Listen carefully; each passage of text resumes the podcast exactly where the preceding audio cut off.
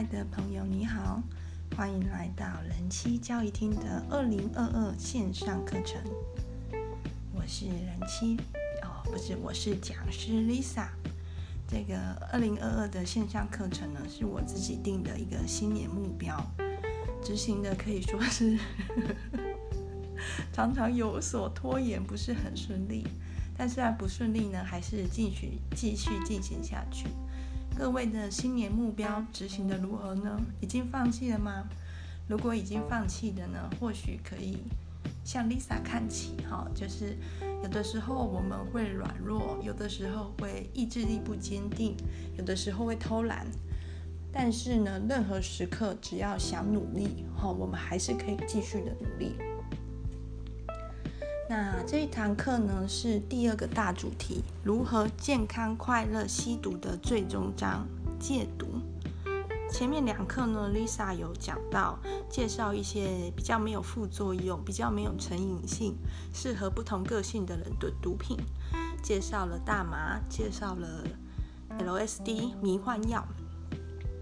但是呢，针对毒品这个议题，或者针对药物滥用这个议题，我们不得不承认的就是说，在我们周遭所看到的人或所听到的案例，吸毒者都不是健康快乐的，甚至是非常痛苦的。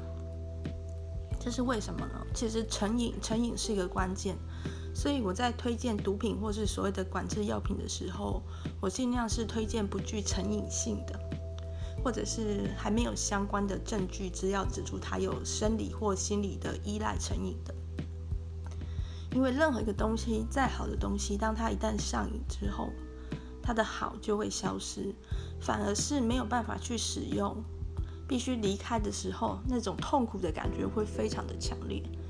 所以吸毒的人到后期，比如说是吸食海洛因毒品的话，到后期已经很难再从海洛因上去获得快乐，但是如果不继续的吸食的话，如果不继续的使用的话，会在戒断现象中体会到一种巨大的失落跟痛苦。这就是为什么会有今天这堂课，还是针对毒品这个主题，还是要聊聊戒毒。咻咻咻咻，哦，咻咻咻咻咻，咻咻咻咻咻，哦，妈妈讲小声一点哦。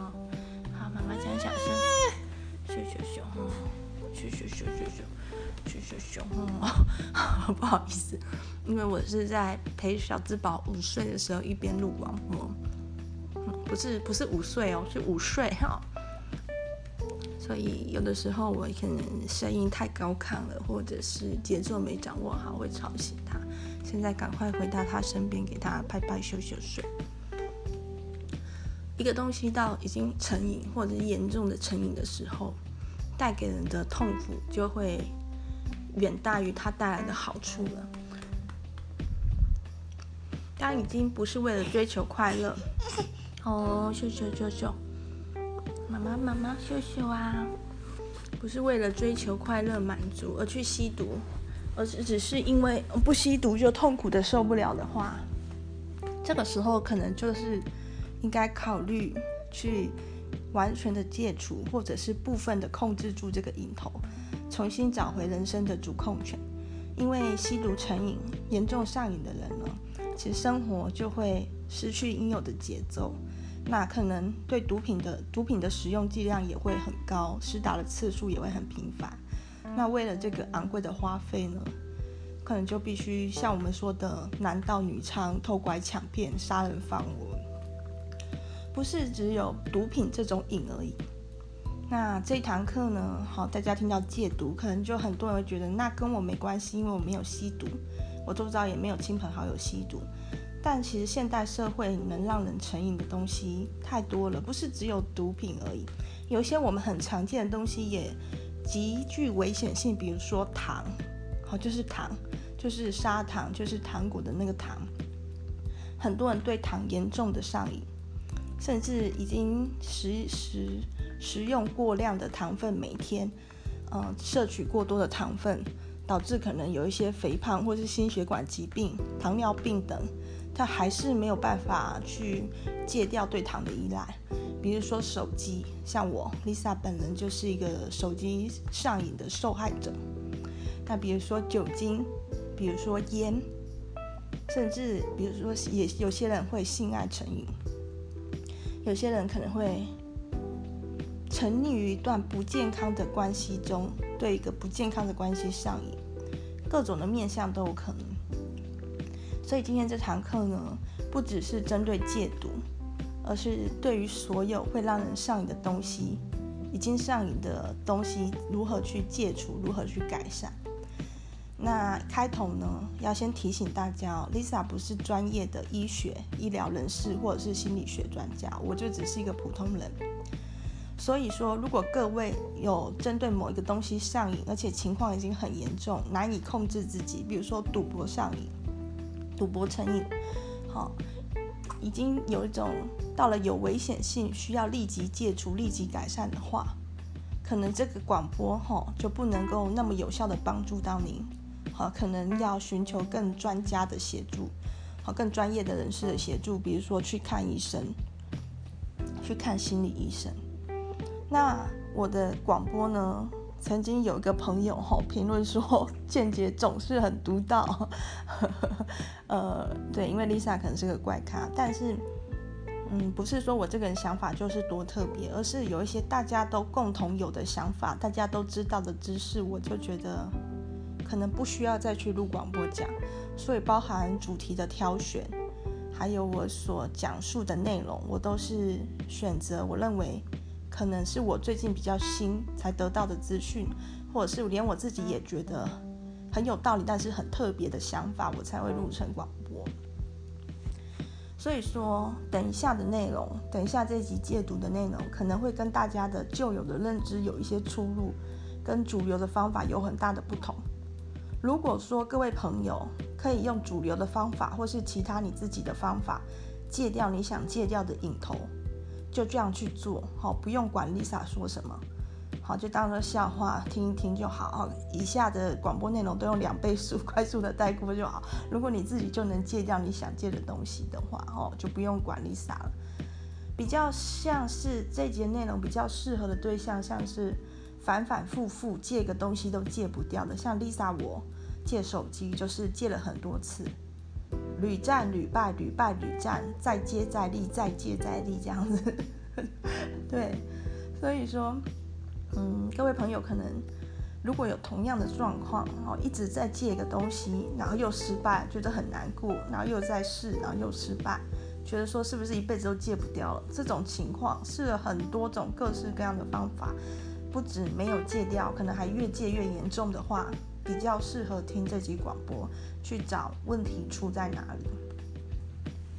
首先，第一步，哦，在戒任何东西的时候，我们需要的不是决心。Lisa 的戒毒的第一步，我们需要的是自我怀疑，哦，就是是不是跟市面上的主流戒毒法有很大的不同？哦，主流戒毒法可能就是要多一根小拇指啊，哈、哦。杀鸡呀！我之前介绍过一本关于中国凉山少数民族的书，叫做《我的我的凉山兄弟》。那彝族的人非常的有他们的宗教信仰，觉得杀鸡立誓的话，哈，鸡上面有神，所以那个誓言一定会成真。所以他们借海洛因呢，就是杀一只鸡，然后喝那个鸡血，然后说如果我再吸海洛因，我就会死，或者自己死，可能全家都会死。那因为很害怕。这个誓言成真，所以就不敢再吸毒。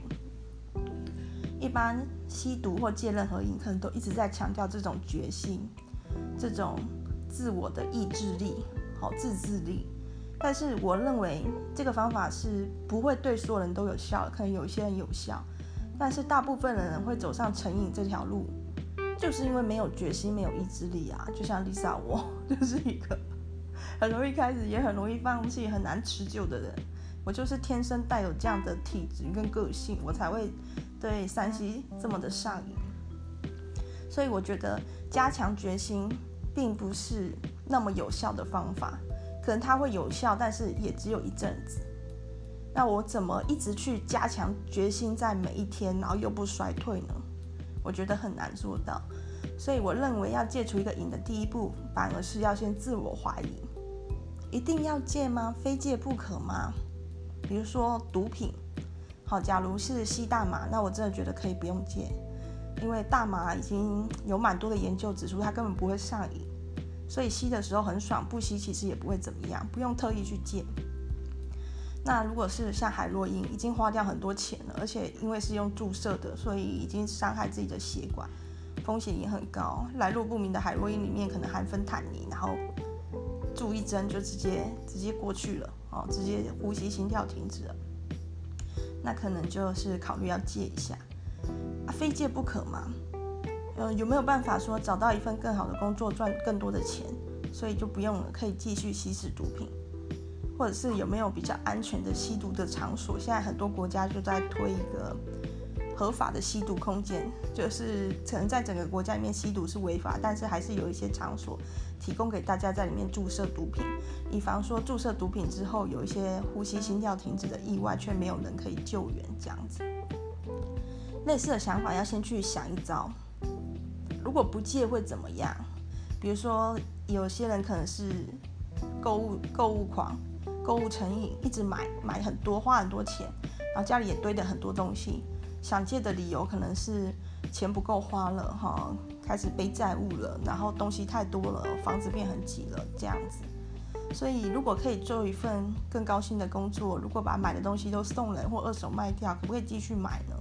这可能性我觉得必须要去思考，去思考不这么做的理由是很重要的，去找到去思考为什么不做的的原因。是为什么去思考有没有可能不做，反而会找到一定要做的那个决心。就像有些人，他可能常常有一些想死的念头、轻生的念头，然后这时候周遭的朋友就会跟他讲生命多可贵啊，自杀多可怕啊，自杀用宗教的的逻辑来看会永世不得轮回啊，什么讲一大堆。但是有一派说法就是，假如有人说他想死，就我们就应该问他说，那你怎么不现在就去死？你现在还活着是为什么？好，这样并不是要刺激他哦，看他会不会马上从从窗户九楼的窗户跳出去，不是。这样问的问题是，人都会有一种防卫之心。当别人问说自己怎么还不死的时候，他就会告诉他，告诉那个人说为什么？为什么他还活着？为什么他想活下去？好，所以与其告诉想死的人生命多么美好，不如由他自己去找到那个答案。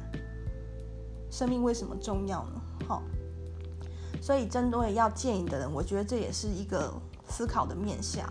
我们有很多的方法去刺激自己的决心，去增加自己的决心。比如说，看一些照片，想戒糖的人就看一些已经病态肥胖的照片，然后想戒烟的人就看一些肺已经黑掉的照片。但这种刺激决心都往往只是一时的，就算把那照片贴在房间也一样，就看久了就麻痹了，就习惯了。所以还是必须自己想清楚，真的非戒不可吗？真的一定要戒吗？好，假如真的思考之后发现，诶，可以不戒，那就不戒了，或者是说也不一定要完全戒，是不是控制它的用量，不要再增加就好，或者是减量，这些事情都是我觉得还有商议的空间的。我觉得要务实，不要存在一个幻想，说我现在这一秒下定决心要戒毒，之后我就会戒毒成功。我觉得这样的。一种比较天真的想法，对事情没有帮助。好，所以第一步先怀疑自己哦，先自我怀疑一番，真的一定要戒吗？可以不戒吗？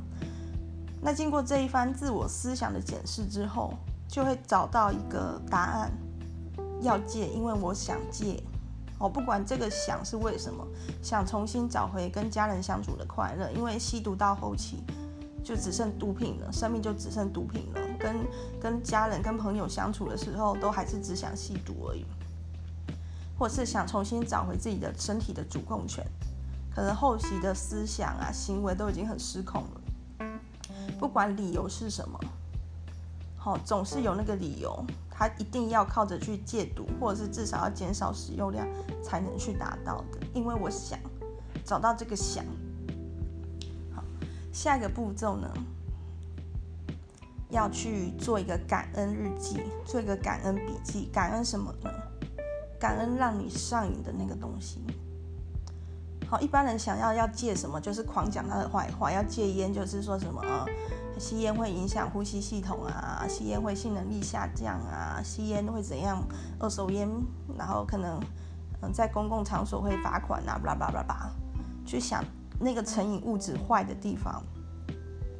可是真的吗？那个让人成瘾东西，它一无是处吗？如果它是这样的话，那就不会成瘾了。会让我们上瘾东西，一定是带曾经带给我们很大的快感、很大的满足，或者是给我们一些帮助的东西。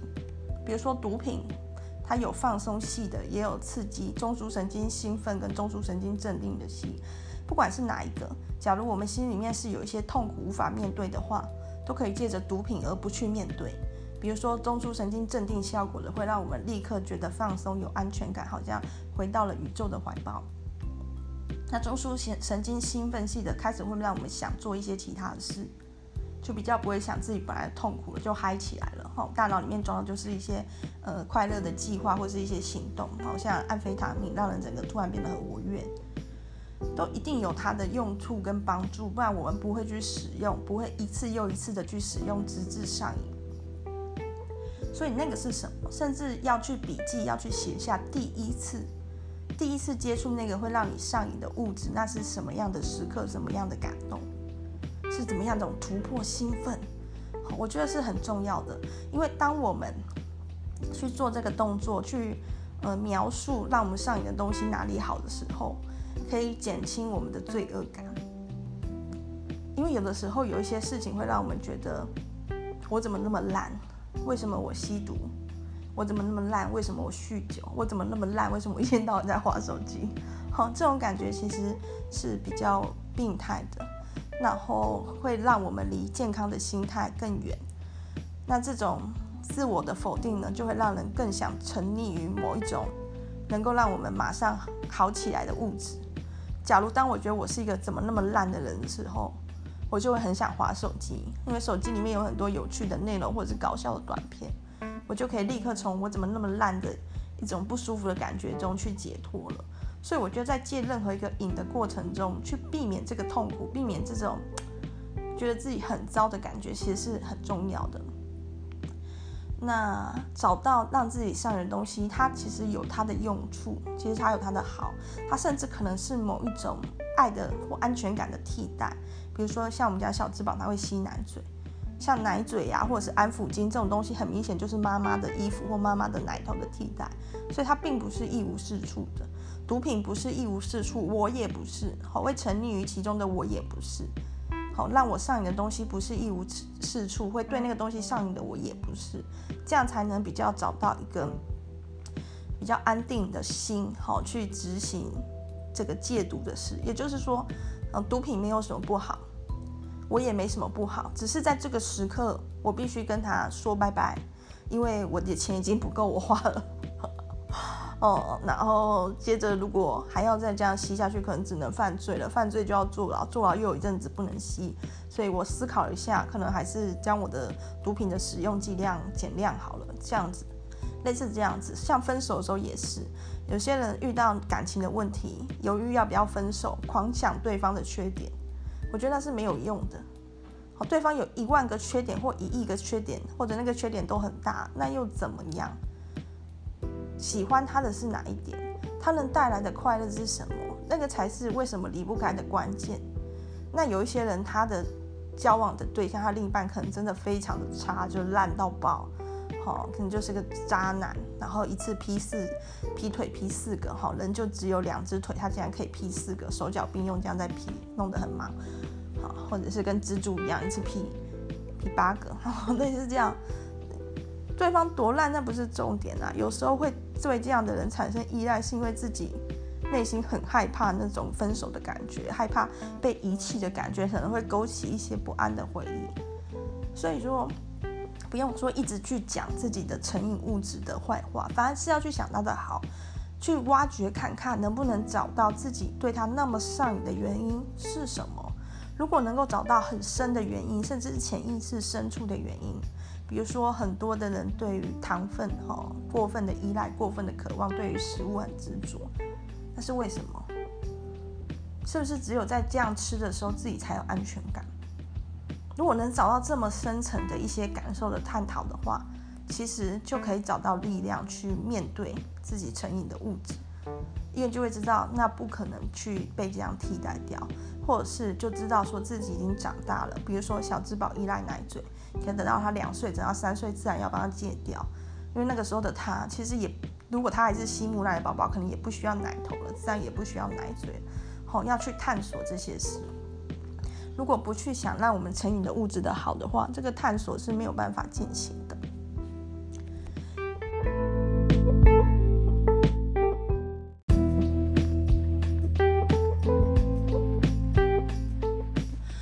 在前面哈，这两个步骤比较像是心灵的探索，哈，自我的一个思想的一个确认。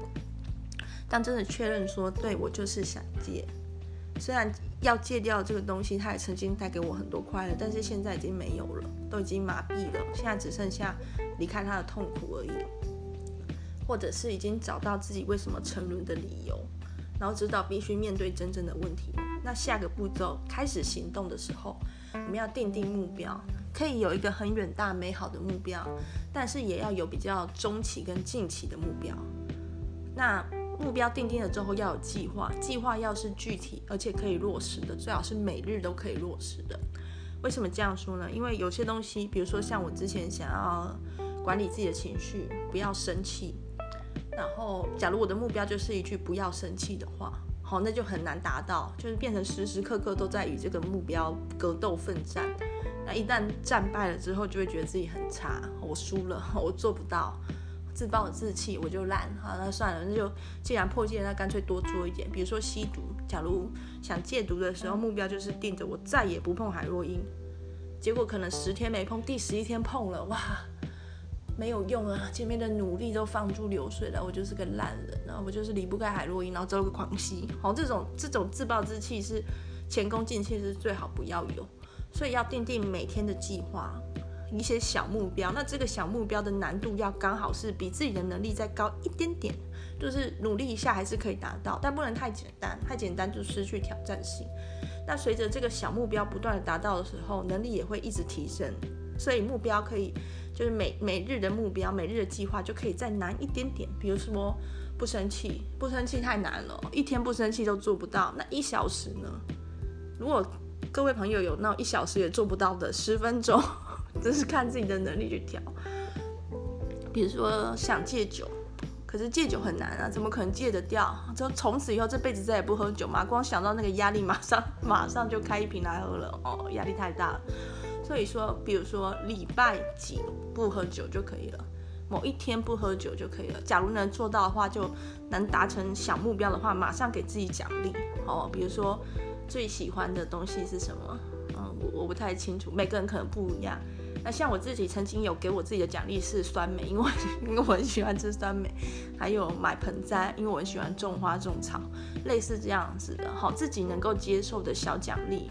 那有些人可能鼓励就可以了，自己给自己肯定跟鼓励，说你好棒，盖个印章，像对小朋友常用这个好宝宝贴纸、好宝宝印章，哈，赞美就可以。总之就是保持自己在这个过程中时时刻刻都是有成就、有收获、有喜悦的。因为人要去做一件事，并且持续去做那件事，必须让人是舒服的、快乐的，才比较有可能说继续下去。那假如是要戒毒、戒戒毒、戒毒，一定要完全戒掉的人，他可能他的目标可以定一，比如说一开始是一天不吸毒。成功了，下个目标可能是两天不吸，成功了，下个目标可能是连续三天不吸，这样子慢慢的去拉长自己，同样剂量的毒品撑久一点，撑到有一天就真的好像对毒品的依赖变很小了，哦，类似这样。那比如说赌博，要戒赌博可能就没办法这样戒，因为可能已经赌早就赌到破产了，早就赌到要跑路了，再赌下去就完蛋了，一次都不能再赌了。那这时候怎么戒呢？可能就要目标就是定其他的东西，比如说每天要运动三十分钟，把自己的时间排掉。好，比如说每天要写一篇文章，定这种反而是定这种目标，一定要定能达成的，努力一点就能达成的。然后记得在做这些事的时候，转移掉自己的注意力。人在忙的时候，人在有人陪的时候，其实对于那些成瘾物质的依赖就会减少，或成瘾的习惯的依赖就会减少。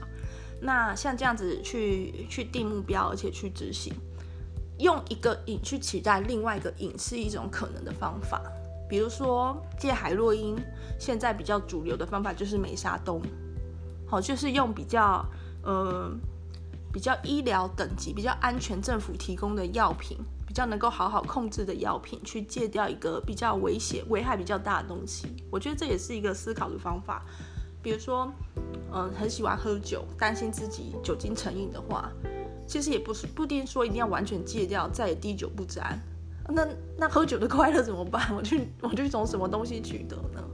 所以可可能就是还是喝酒，但是在酒的选择上多用一点心哦。一些太烈的酒就不喝，太伤身的酒就不喝，喝了会宿醉的酒就不喝，然后尽量喝比较天然的水果酿造酒之类的哈。那或者是用另外一个成瘾的习惯去取得取代原本的成瘾习惯，像运动，我觉得运动也是一个容易上瘾的，而且比较健康的，而且还有好处的。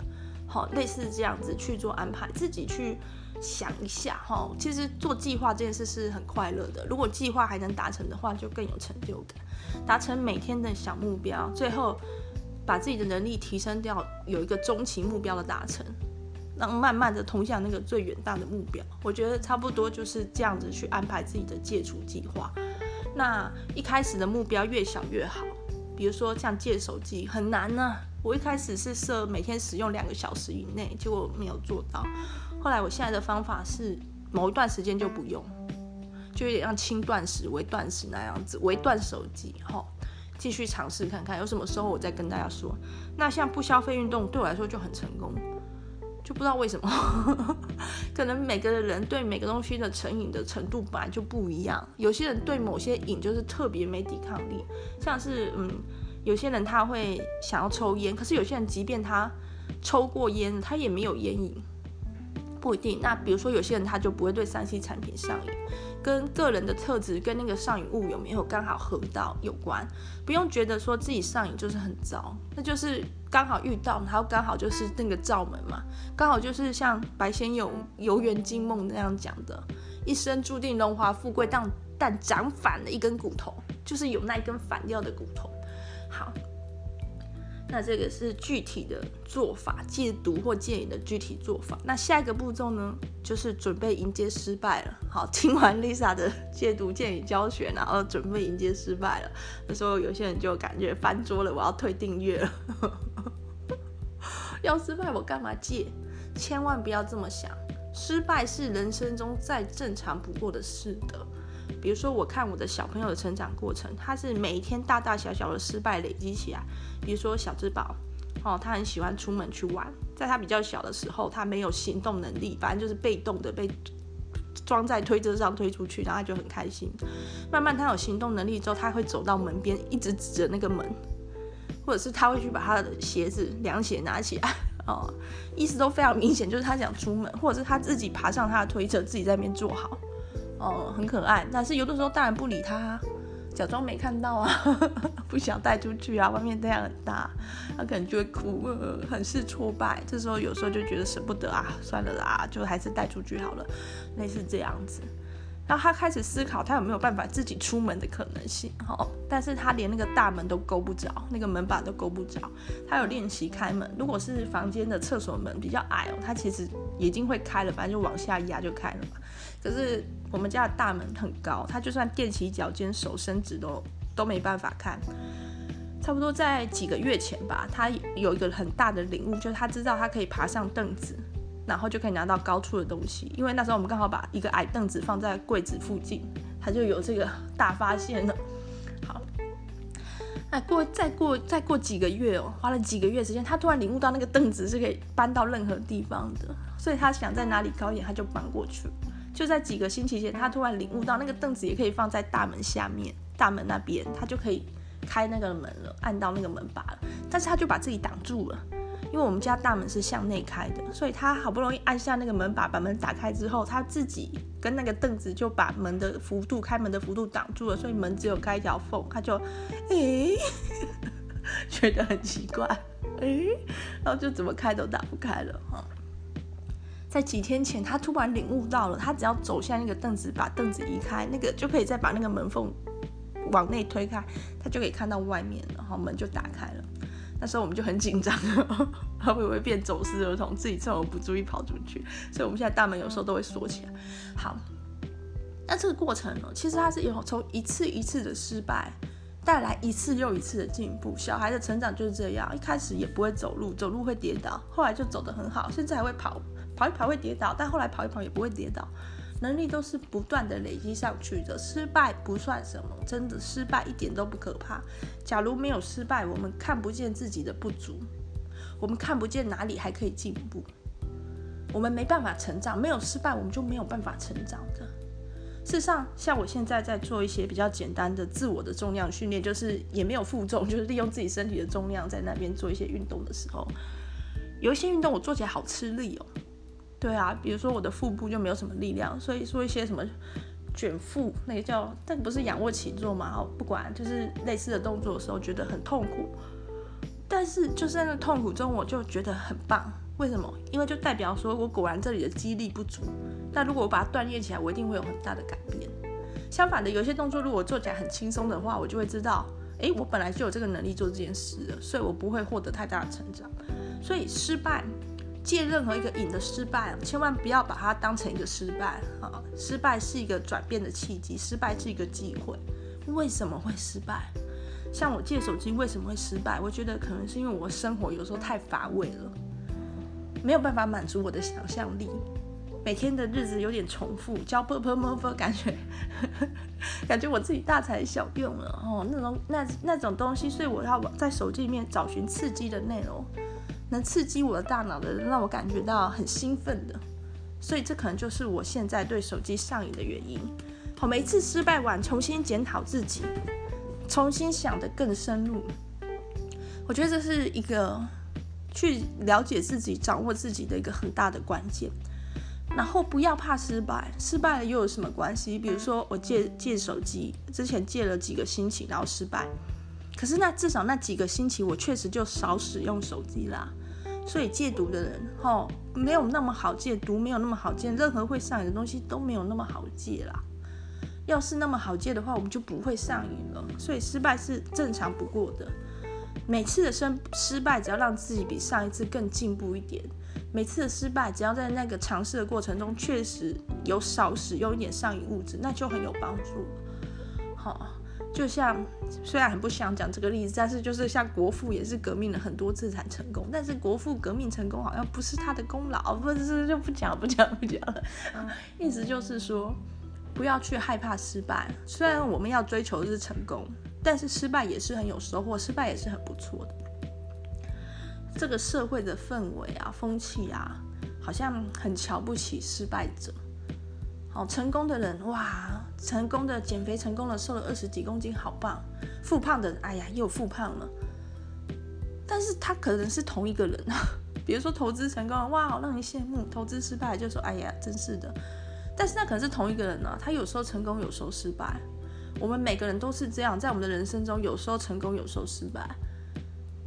每一次的失败都是离我们的所要追求成功更进一步。对，要保持着，尽量保持着这样的真那个心态。那以上呢，比较偏向于自己要戒，好，自己要戒就是探索自己的内心，找到有可能的不足跟匮乏，找到上瘾物质对自己来说真正代表的意涵跟为自己带来的贡献是什么，然后定中、远、中、近的目标，最好是定到每天都能去挑战，每天都能完成，去获得成就感的目标。像我现在的运动。好，重量训练一天只要超过三十秒，我就是 成功的，真的好容易。好，但是我当然都不止做三十秒，每个动作都做三十秒，加起来也是做了十几个动作，吼，类似这样。然后每一次的失败呢，吼，不要可以受到打击，可以觉得啊又失败了，但是不要一蹶不振，把那个失败的经验整理一下，消化一下，内心的探索。探索到多深，下一次再更深一点，再接再厉，好，没关系，失败了没关系，永远都还可以尝试，只要还活着的一天。但是要讲，这是以上比较偏向于自己要戒，可是有的时候我们是想帮朋友戒，或者希望亲朋好友戒掉某一些恶习，特别是吸毒的人，他可能自己就是一直很想吸，他不想戒哦，但是反而是周遭人希望他戒，这一点一定要清楚，就是假如不是自己要戒，是希望别人戒的话。一定要清楚，别人的生命跟你自己的生命是分开的，是独立的。哦，就算那个人是你的父母，是你的小孩，是你的伴侣都一样，他就是他，你就是你，你就是你，我就是我，我们之间真的是独立的。我们之间有一个东西串起我们，可能就是爱。我们之间的关系可能会串起我们，但是我们的生命必须是分开的。所以，假如周遭有人对毒品成瘾，或者对赌博成瘾，好，对性爱成瘾，要跟他去立下界限，不要让他的生命搅乱自己的生命。比如说，如果是一个有毒品成瘾的问题，有药物上瘾的问题，或者是有赌博上瘾问题的，他的经济状况一定很差，那他可能就会想要借钱。借不到可能会用偷的、骗的，好，这一定要设防，一定要防止自己的生命被拖累。爱的部分可以尽量给予支持，可以尽量给予，可以常陪他出去走一走、散散心、聊聊天。但是金钱方面一定要小心守住，彼此生活的界限一定要立立清楚。那有些家人是生活在一起的，所以可能很难去定那个生活的界限，因为整个都搅在一起了。但是还是要想办法去意识到一件事：他的生命终究是他的。好，就算我讲的再苦口婆心，他也不一定会听。那再来，怎么把自己知道的资讯传达给需要的人？比如说，周遭可能有些朋友为情所苦啊，或者是周遭有有些朋友有一些成瘾的问题呀、可能就会想要帮助他。但是真的不能管别人太多，可以讨论一些事情。像我爸爸各种成瘾他都有，烟酒毒赌毒没有啦。烟酒、槟榔、赌博、女色什么，年轻的时候几乎所有不该碰的都有碰，都有上瘾。随着年纪大了，体力不行了，钱也被管制得很严了，之后就只剩下几项，就是烟酒、槟榔。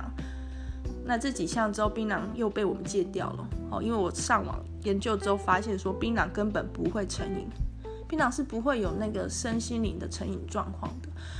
嚼槟榔是陷入一种无意识的重复中，就是嘴巴那边喵喵喵而已。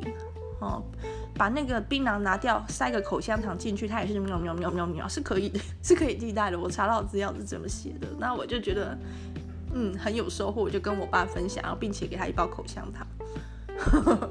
一开始他他还不接受啊，他就是想吃槟榔啊，但是就是嗯，吃槟榔手就会弄脏，嘴巴就会弄脏，所以开始是认为说，好，那你吃，但是你吃完你要清洁干净，结果果然没有清洁干净。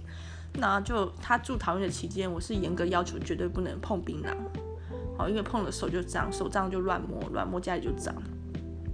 一开始他为了要吃槟榔，还会做出一些让人就颇生气的事。可是那个文献资料是真的，槟榔真的就是不会上瘾。所以过一段时间之后，他好像就慢慢习惯没有槟榔或者槟榔吃很少生活，自然而然就戒掉了。好，这一点。那烟跟酒就比较难戒，因为烟跟酒真的是会有生理、心理的依赖性的。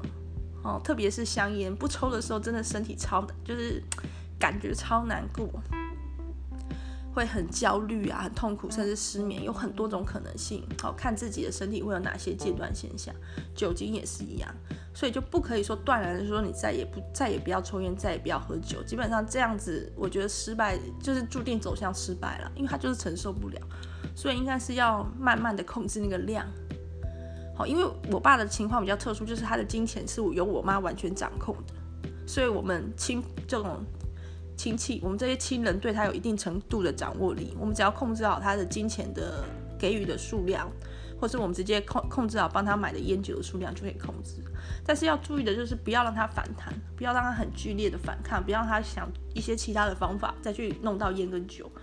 所以怎么去减？减到多少量？其实到一定的量之后就很难再减下去了。比如说，他一天可能原本抽超过一包烟，后来一天抽十支，但是已经很难再减了，因为他可能大概多久的时间他就又会想吸烟。好，那慢慢的再去调整。那酒的话也是有一定的需求。当他完全不不喝酒的话，他整个人好像失去了活力跟光彩，也不会讲话了，也不会动了，那种感觉也是不行。好，所以就慢慢的去去调整。那如果说有一些情况哦，想帮亲朋好友戒掉什么，但是对他其实生命根本没有掌控，就他的钱也不归你管，他也不一定听你的话。这时候心里要有建设，就是真的能帮是有限的，用一个比较和缓的态度去适时的分享一些资讯就足以。当事人他有没有那个自觉要去改变他的生命，哈，还是掌握在他自己的手上？这是我我个人的一些生命的一些体悟吧。就活到三十五岁，我感觉是这样。有的时候人就是在某一个时刻会突然醒过来，好如大梦初醒一样。所以我们这些亲朋好友要做的就是陪伴他，给予他支持，好心灵的支持。那最好不要给钱哦，因为给了钱他就会拿去买他成瘾的东西嘛，而且自己的钱就会少。但是一些必要的，比如说准备他的食物还是可以的哈，就是不会直接给他钱，但是如果他没钱吃饭，还是可以请他吃饭，一起来一起来共食嘛哈，就多一双筷子而已，类似这样的支持陪伴他。那其实人最需要渴求的东西哦，不是这些成瘾物质。人一直渴求的东西都非常的简单，哦，就是生存的生命的安全感、爱与被爱的感觉、归属的感觉。人心里面强烈渴求的一定是这个，不会是海洛因，因为以前的时代也没有海洛因啊。那海洛因或者是一些毒品、一些成瘾物质，它在某一个瞬间会给大量的这种感觉，好像自己是。被爱的是安全的，是幸福的，就是这种东西太这种感觉，反而是就是太强烈了才会造成问题，太强烈的使人使得人一再的去渴望，太强烈了以至于这种感觉抽离的时候，这些化学物质、这些脑神经的传导停止下来的时候，会有一种巨大的失落感。好，但是假如旁人愿意去维持那个关系，就是呃家人愿意继续去爱自己的家人，即便他是一个什么什么上瘾的人。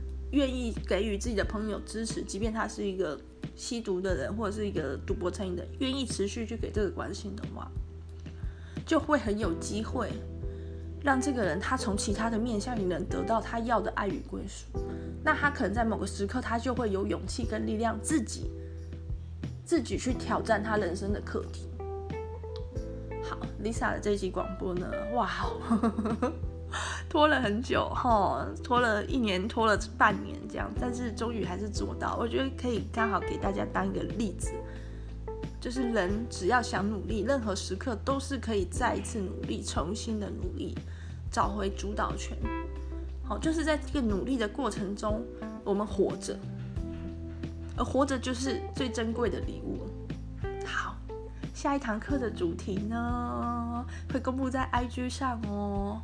好，本来呢，原本预计的第三堂课的主题是智慧与聪明呢，但是呢，因为我现在有另外一个更感兴趣的主题，所以就要改变了。好，那那智慧与聪明当第四个主题好了。好，那我人气交易厅的 IG 呢是 W I F E S A L O N，好，Wife Salon。那有些朋友有好书要推荐我，好的影片、好的素材要推荐我，都可以在 IG 上私信我或者是留言。那如果有些朋友呢有用有用 Apple 手机的哈，可以在 Apple 的 APP 叫什么？叫 Podcast，就叫 Podcast 上给我评论留言。还是想要打击我，想要打击我的话，也可以在那个。Podcast 的这个 APP 上给给给评论跟留言哦，但是不会打击到我的，只是，呃，只是确实不喜欢，好，确实不喜欢一颗星，好，如果能给五颗星的话就感恩感恩，好，一颗星的话不如不如不给吧，不给也不会怎么样的哦，好，那如果觉得我广播的内容对你有帮助的话，我也会很开心。好，如果觉得就是 nonsense 的话也没关系，好，就就听听过去就好了。好，期待哦，期待现在星期三，好，好奇课程内容会是什么的，大概周五会公布吧。哦，赶快上我的 Wife Salon IG 追踪订阅，拜拜。